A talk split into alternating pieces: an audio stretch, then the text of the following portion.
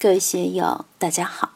今天我们继续学习《禅说庄子在右自在与宽容的内外不二》第一讲“从容无为，万物吹泪”第四部分。大家可以通过查看本的声音简介了解学习内容。让我们一起来听听冯学成先生的解读。还有思虑不自得。我们说要身能做主，心能做主。我们有几个时候身能做主？又有几个时候心能做主？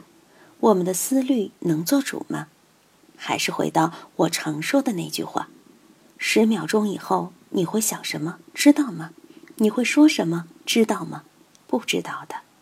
我们的思虑经常处于不能做主的状态，东一个念头，西一个念头，念头要来。你没有办法，念头要去，你也无可奈何。想把一篇文章写好，你就写不好。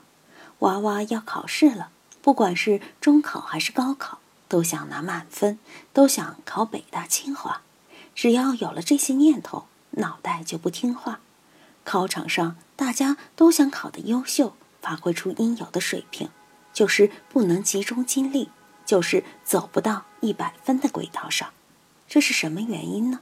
就是思虑不自得，心性没有经过严格的修持，没有经过严格的学养，没有受到过严厉的闲锤，我们的思虑可以说普遍处于不自得的状态。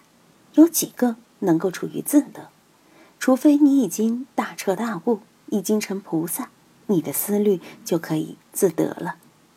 平常我们举心动念不自由的情况很多，是念头支配我们，不是我们支配念头，这是人很可悲的一个状态。所以赵州老和尚说：“汝等被十二时使，老僧使得十二时。你能扭转这个局面，你就是圣人，就是一个道人，就是一个智者。居处无常也是可以转过来的，只要横下一条心。”把自己关在班房里，关在监狱里，居处就有常了。但你要思虑自得，心要做主，那是很艰难的呀。在上世纪某段时期，有的农村里缺粮，有些人没有饭吃，饿得要命，他们还是有绝招，就跑到城里写反动标语。一写反动标语，马上就被抓进监狱。一进监狱，就有一点基本口粮。就能解决肚皮问题，不会饿死了。这是实在没法才去做的事情，这样他就有偿了，而且得小安。当时在监狱里，哪怕是判了刑的人，也比那些在贫困山乡里挣工分吃得饱啊。如今吃饱肚子很容易，思虑不自得却很害人。我们确实很难真正对自己的思想当家做主。很多时候是东风吹来西边倒，西风吹来东边倒。别人说是非，说长短，自己的耳朵一扭就过去了，屁股一扳就过去了，就喜欢听这些是非。我们怎样使自己的思虑自得？这是考验一个人是不是真正的道人，考验一个人是不是站稳了脚跟的基本要求。以前我们爱说立场坚定，实际上。这是佛教禅宗的语言，怎样使自己站稳脚跟？天下人有几个能摸着自家鼻孔的？这可不容易。中道不成章，这也是常见的事情。什么叫中道不成章？就像一个学生一天的作业没有做完，就半途而废了。为什么呢？因为当他做着自己功课的时候，其他事情在眼前一晃，就把他勾跑了。就动心了，去忙其他的事了。做生意的人就深有体会。今天这笔生意好，明天又有一笔好生意。每天都有很多人来给你谈生意、搞策划，一百个人可以给你出一百个主意，弄得你就不知道该干哪一行了。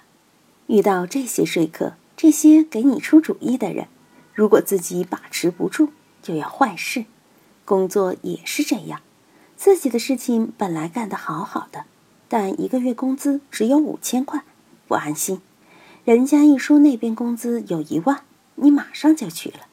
殊不知那边的工作量给你增加了一倍甚至两倍，结果又觉得受不了，受不了又想换，想再找一个不太累的工作，结果老板又凶又恶，自己又待不住，总之不好办。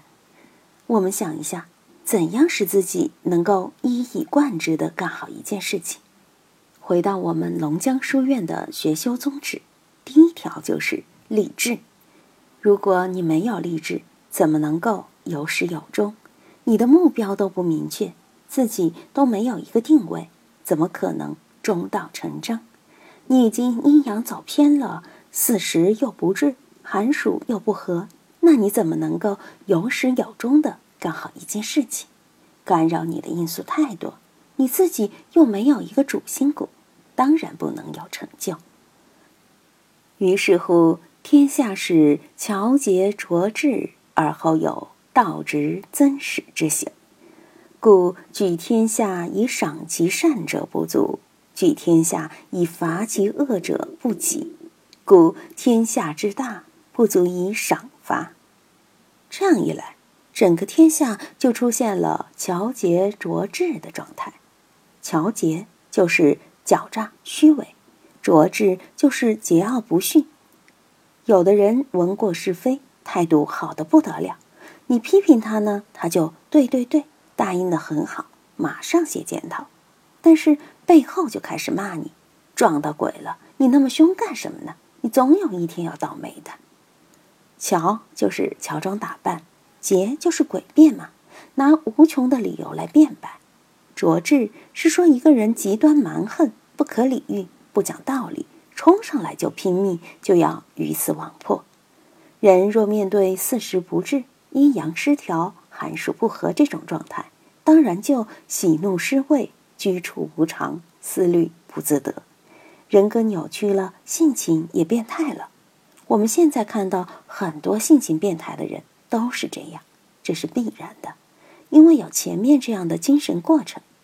如果我们大家平常都是悠哉悠哉的。你想让他变得巧节拙智，可不可能？一个本朴的人，你要让他变得巧节拙智，可不可能？一个善良的人，你要让他巧节拙智，可不可能？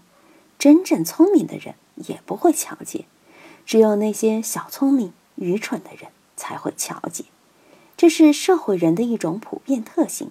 正是有这种普遍的心态，才出现了道直这样偷。摸爬窃抢的江湖大盗、江湖大侠，不管是劫富济贫，或者是其他什么目的，就会出现黑社会。另外一个方面，有曾史之己，曾僧史瑜这样的贤者，总是一副传教士的嘴脸，老是教导大家要这样，不要那样，给人一种虚伪的感觉。当然，曾史这两位是儒家的贤达之士。儒家认为这两个人很了不得，但是庄子在这里把他们作为另外一个见度进行批判，认为这些君子是骗老百姓的，他们也未必就是贤人，天天给我们说这些，教这些，说来说去干什么呢？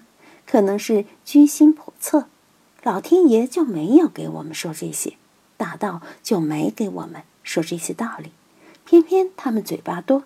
天天说东说西，好像只有他们知道怎么过日子，要给我们当精神导师，要指导我们过日子。我们举心动念，他都要指引一分；我们心头的喜怒哀乐，都要受你们指挥，觉得不舒服。庄子在这里对曾史说话有点刻薄，当然对孔子也会说上一些刻薄话，但更多的是把孔子当做道家的演员。请他来宣传道家的道德妙旨。今天就读到这里，欢迎大家在评论中分享所思所得。我是万万，我在成都龙江书院为您读书。